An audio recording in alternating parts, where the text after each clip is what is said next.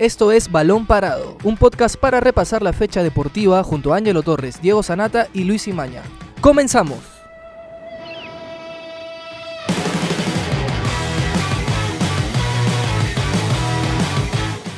Hola amigos, bienvenidos a una nueva edición de Balón Parado, primer episodio del año 2020. Mi nombre es Luis Imaña. Mi nombre es Ángelo Torres. Y yo, Diego Sanata, y estamos todos contentos por regresar nuevamente al podcast de Balón Parado, versión 2020, segunda temporada, ¿no, Luis Ángelo?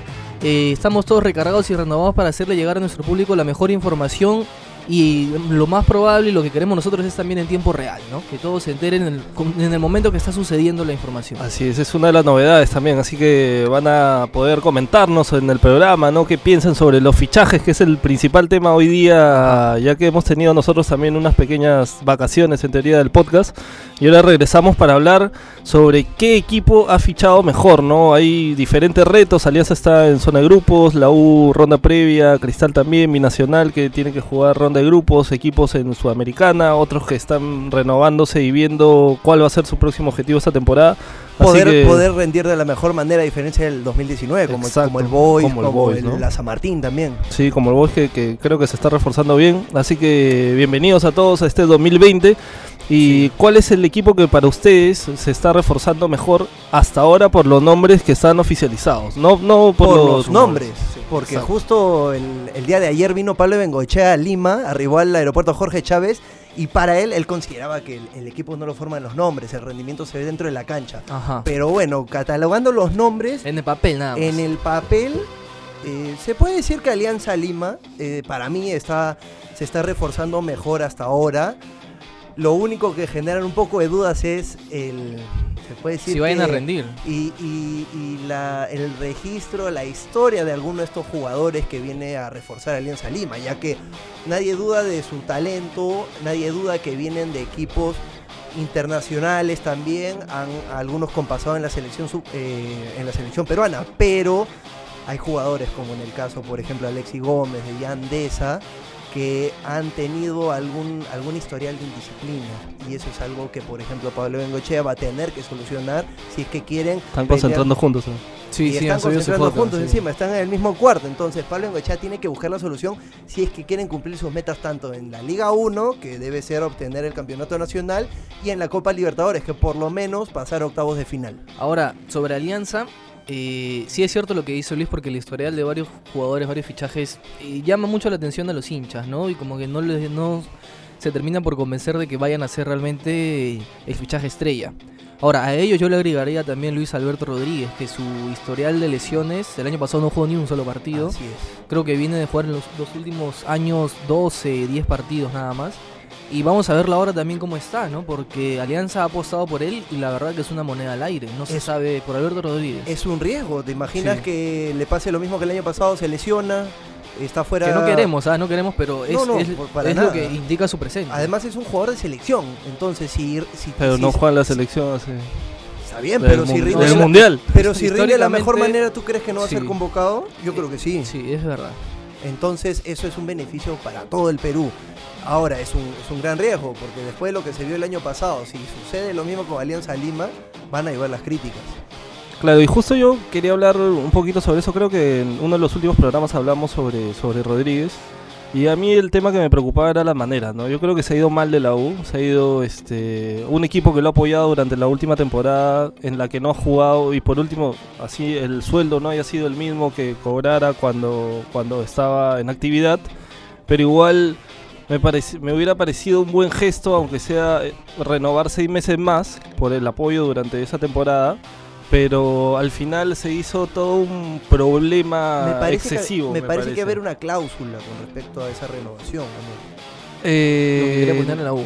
Sí. Que algo de que querían, de acuerdo a qué cantidad de partidos Sí, jugaba, se le pagaba. sí, Iban a haber varios premios, ¿no? Pero Supuestamente. sí, claro, o sea, era como una base, me parece, y, Y protección iban- también para el iban club, premios. ¿no? Algo Claro, que pero que está bien, en parte estaba bien por el club, o sea, estaba bien. Le han pagado todo el 2019, o bueno, gran parte porque me parece que renueva en febrero, marzo, este y no ha jugado Rodríguez. Está bien ahora. Si Sí, pero eso si- pasa en todo el mundo. Claro, ahora si tú. tú- Pero un año, Sí, en Europa se ve lesiones de jugadores mira, casi un año. ahora- Rodríguez, Rodríguez no ha jugado desde octubre del 2018, ¿ah? Ya, pero sí ha pasado.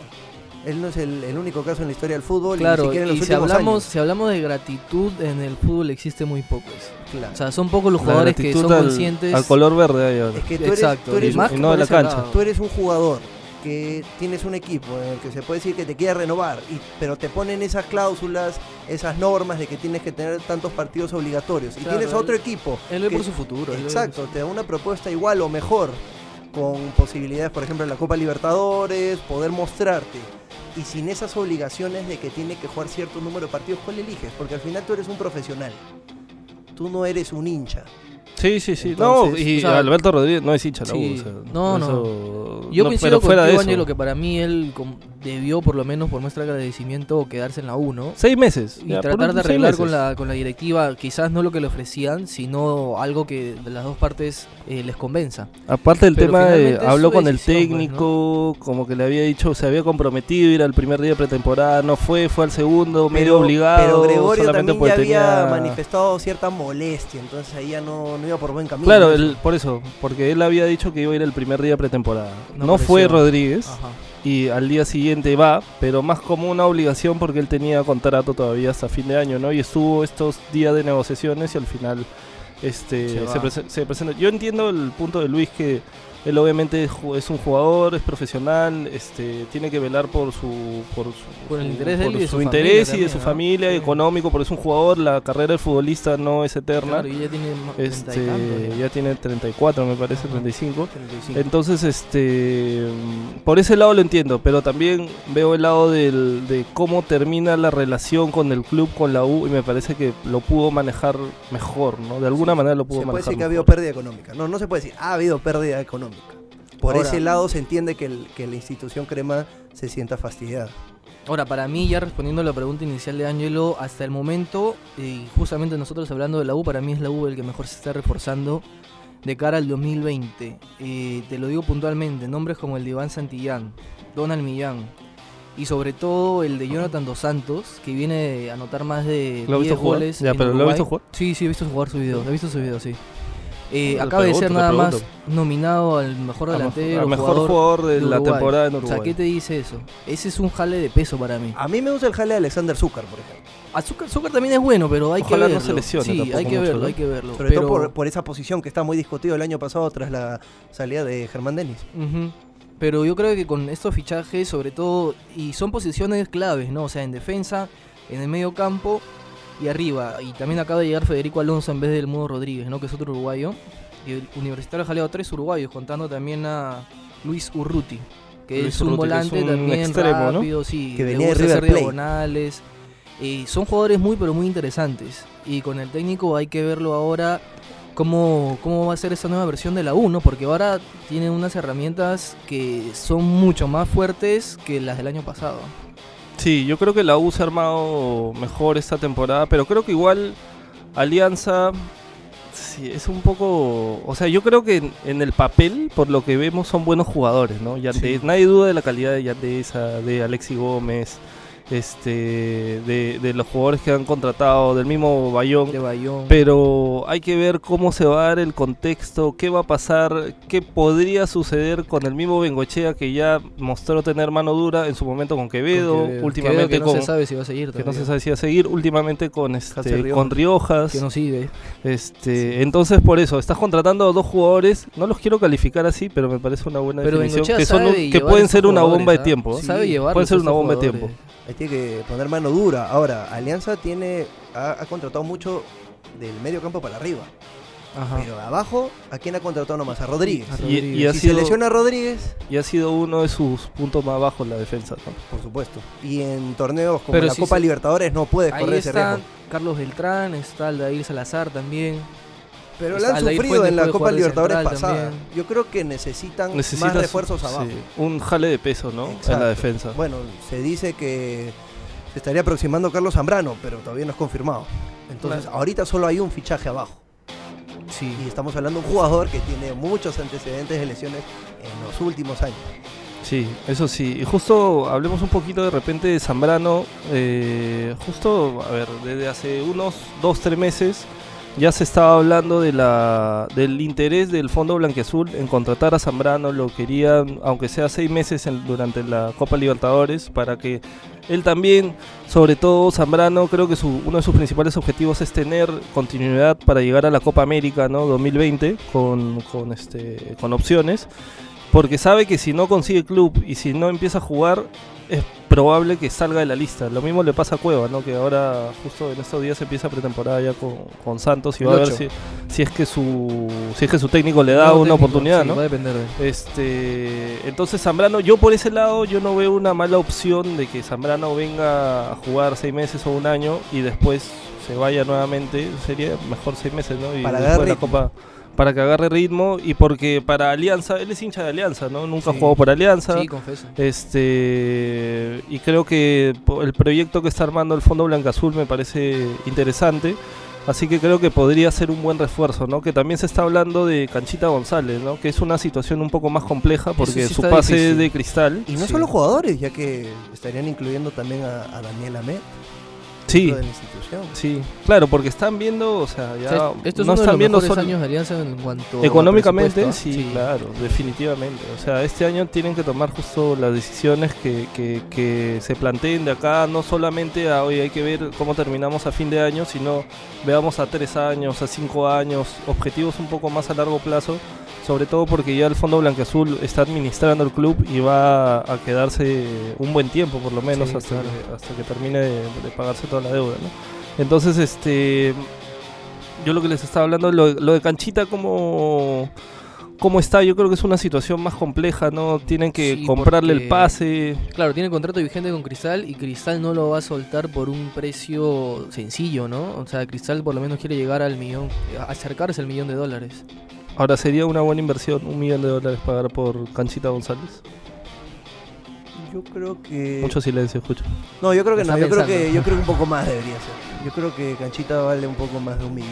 Pero Alianza no creo que pague No, más Alianza no creo y, No, y- no. y Cristal no lo va a soltar así nomás, sobre todo que no está haciendo mucho muchas contrataciones hasta ahora.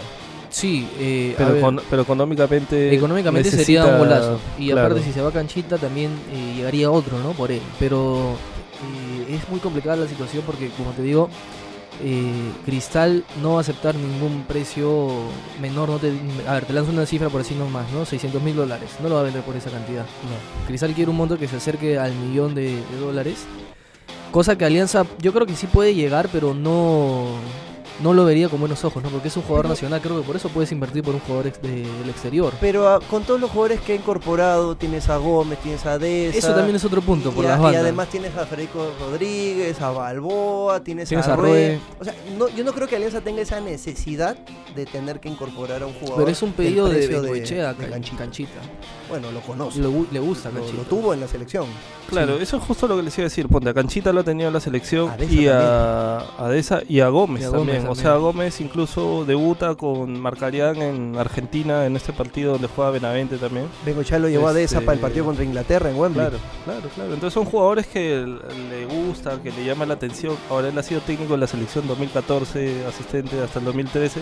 Ya pasaron sus añitos también, ¿no? Pero, pero yo creo que los jugadores, o sea, nadie duda de la calidad de Gómez y de Deza. Lo importante es que, que estén bien concentrados y que, no sé, esas conversaciones, esas charlas con Bengoechea van a tener que ser largas y que se den cuenta también Sí. Que en es, que esta podría ser una de las últimas grandes oportunidades porque no es lo mismo jugar en UTC como le pasó a esa la temporada pasada o a Gómez en Melgar que jugar en Alianza. Y pues, ¿no? estamos hablando de jugadores de 26 años aproximadamente, ya están en su, Claro. su etapa final. Ya no son jugadores de la sub-20 que... No sé si final, que- pero, pero sí. pero No, sí, sí, no, no sí, son, sí. no son está chicos, en el ¿no? último tramo. Si no se consolidan así De- netamente después en de los equipo, 30 para mí, Luis, que está un pero jugador yo, de yo creo último que si, tramo. si ya tienes 28 años para arriba y todavía no te consolidas en un equipo, está bien difícil. Bien difícil. A ver, igual eh, me llama un poco la atención que a Deza le han hecho contrato por dos años y a Gómez, si no me equivoco, por uno nada más. Por uno. Por 2020. Como que se toman sus resguardos ahí. O... Además, cuidado ahí con, con Gómez.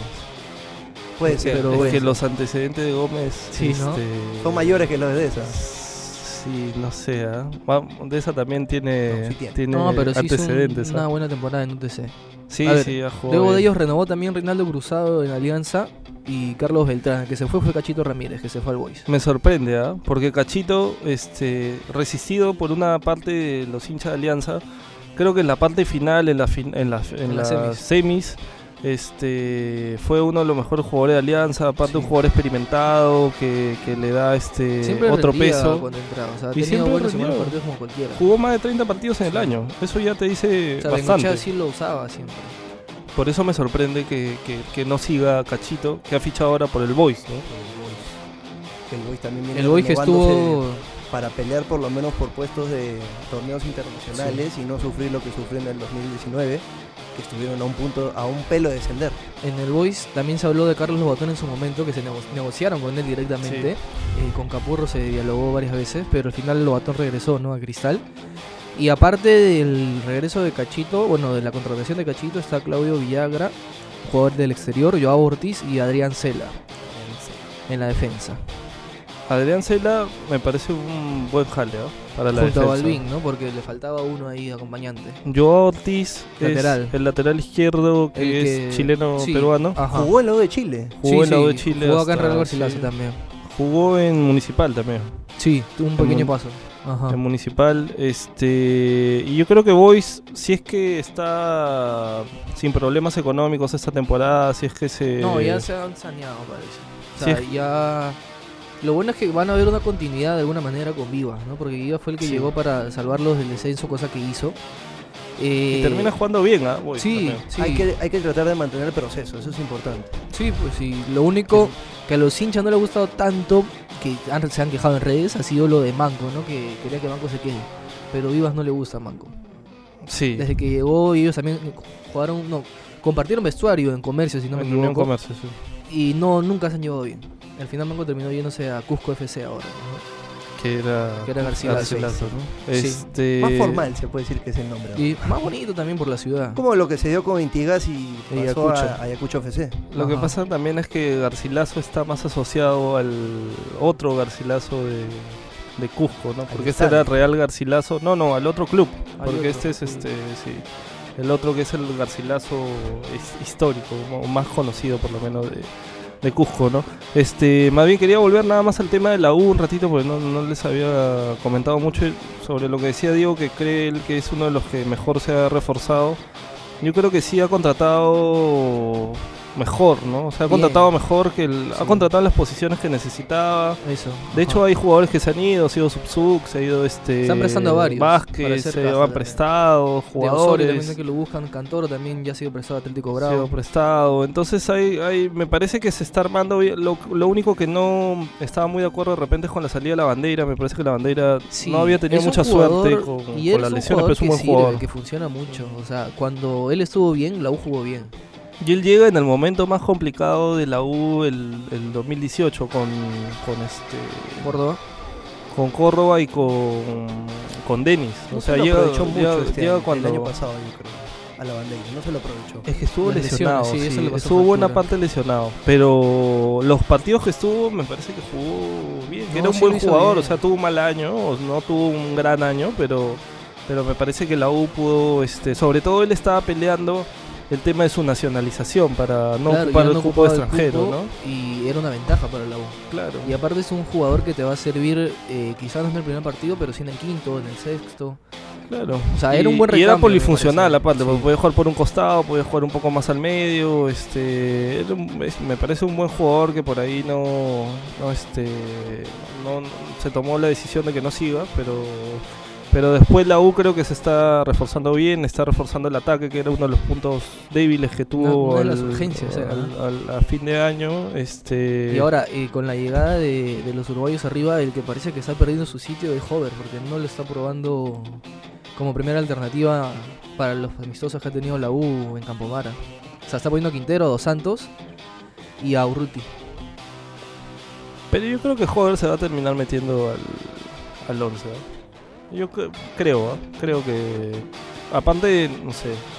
alguno se puede lesionar, por ahí es mejor tener un jugador del, del nivel de Hover como recambio o este como posibilidad a que, a que este, tu plantel sea cortito. Creo que el problema que tuvo la U el año pasado fue que su plantel era bien corto. ¿no? Ahora hay que ver el, el juego que quiere aplicar el, el entrenador de la U. Tal vez no, no se adecua al, Claro. al juego de Hover y por eso, por eso no lo tiene ahorita mucha- con mucha consideración. Sí, pues sí hay que ver si también se lo utiliza Millán, porque técnico uruguayo yo creo que va a ser más directo su juego, ¿no? Sí, no tanto de. Millán no sé qué tanto cuadre en el esquema que estaba pensando este Con comiso yo te digo que Millán sí jugaba, era titular.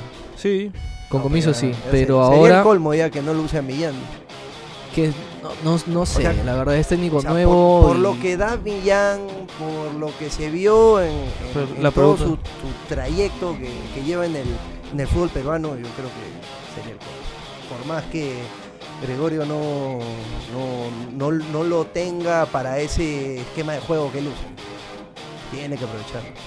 A ver, y ahora pasando un poquito sobre Sporting Cristal, hay solamente una contratación confirmada, solamente una, que es la de Carlos Huerto, lateral izquierdo que también puede jugar de central, procedente de la San Martín. Se habla mucho de que está muy cerca, ya casi cerrado, Washington Corozo, un joven atacante ecuatoriano de 21 años, y eh, se estaría haciendo esto oficial en los próximos días, y hoy día Barreto ha hablado también en el inicio de la pretemporada de los celestes, diciendo que van a llegar dos o tres jugadores más. Que están buscando extremos, Cristal. Porque les hace falta extremos. a, a mí la verdad Cristal Y un No lateral sé. derecho que también está cerca de Cabello. De. Javi es un Ah, buen bueno. jugador, ¿ah? Sí. Javi es un buen jugador. Que ya eh, se está afinando algunos temas económicos nada más con Cantolao, pero que también está muy cerca de llegar. Así estaría reforzando sus dos bandas eh, defensivas Cristal. Y también estaría buscando, como te digo, Corozo que ya cerca y otro extremo más arriba. Porque delantero está Herrera y está de suplente Olivares también. Está Canchita, está Titi, está Calcaterra, está Tábara. O sea, mantiene su base. Palacios. Palacios no, Palacios ya se fue. Se fue. Sí. Pero igual, no sé, o sea, siento que Cristal, fuera de la contratación de Huerto, no sé si el no sé si el plantel le dé como para pelear en la Copa Libertadores, sobre todo están entrando en una segunda ronda previa, tienen rivales complicados. Si, com- este, si comparamos el universo de jugadores que Cristal tenía hace dos años, es obvio que está disminuyendo sí, en cuanto a Sí. universo. Tiene menos experiencia, ¿no? Sobre todo porque ahora la apuesta me parece mayor eso sobre los jóvenes. Pero siempre está esa frase de que los jóvenes te pueden ganar partidos, pero los grandes campeonatos, ¿no? No sé qué tan Es tanto que puede hacer. es que sea tanto jóvenes, sea tipo San Martín, ¿no? Yo te digo jóvenes, está Gianfranco Chávez con Merlo en, en la volante, la está. Tábara. Y luego por el extremo puede estar este Pacheco. Eh, por la derecha está Madrid, que tampoco es jovencito. Ya, pero en la, pero O en sea, la creo, banca. creo que a lo que Ángelo se refiere Pero jugadores que ya han tenido experiencia, por ejemplo, ganando campeonatos. Jugadores que ya los que ganaron, por ejemplo, hace, hace, hace unos años, C2. hace dos años, ya, ya se están retirando. Entonces uno siempre necesita esa cuota de experiencia, esa, esa experiencia que te permite en los momentos difíciles, en las finales, poder sacar, poder salir adelante. Experiencia hay, ¿ah? Pero experien- experiencia en ganando campeonatos, me refiero. Pero de jóvenes o de. Porque de A ver, ¿cuál es la, cuál es la base de experimentados? Está Calcaterra, Está Cazul, está, está- Herrera, está Herrera. Merlo, ¿no? está. eh, bueno, el Pato Álvarez se podría decir que también ha campeonado tiene varios, Cristal. tiene varios años también. Eh, a ver, Reboreo también sigue Cristal. Luego en la volante ¿Va a está Canchita. titular? Canchita que también, pese a que no ha campeonado, es un jugador con recorrido. Titi Ortiz que también lleva varias temporadas en Cristal. Eh, a ver, y en banca se me va ahí alguno por ahí, pero todavía faltan fichajes. Vamos a ver a quién les trae. Tienen que fichar y tienen que fichar bien, sobre Sí, todo, ¿no? Por, por el presupuesto que está manejando este año Cristal, que es como que medio de transición. Aunque dicen que es Este- el mismo que del año pasado, que lo dijo Carlos González, pero eh, no, no estoy tan, tan seguro ¿no? de eso, porque el año pasado tenías un acceso de 3 millones de dólares directos de la fase de grupos de Copa, que ahora ya no tienes. O sea, desde ahí ya estás perdiendo con menos, pero los nuevos dueños de Cristal están manejando ahora en esos últimos días y ya deben tomar las decisiones importantes, ¿no? Porque la temporada, la pretemporada ya inició ya hoy día en la Florida. Sí, yo con el equipo que también tendría tensiones con Vallejo, ¿no? Ha fichado a Gerson Vázquez, a Patrick Zuzuk, a Cristian Ramos, a este Arquímedes Figuera, a este a Jairo Vélez de México. Siuchi, que ya Mariano tiene, Siuchi. ya tiene pasado en, en la Vallejo. Sí, así que, o sea, es un equipo que me parece que tiene jugadores de experiencia interesante. Yo creo que por lo menos van a pelear un cupo a un torneo internacional, ¿no? Y este. Y yo creo que con eso ya vamos cerrando el, tema de los fichajes. Pero hablemos de los peruanos, más bien que se hablan de sus opciones para fichar a algunos equipos del exterior.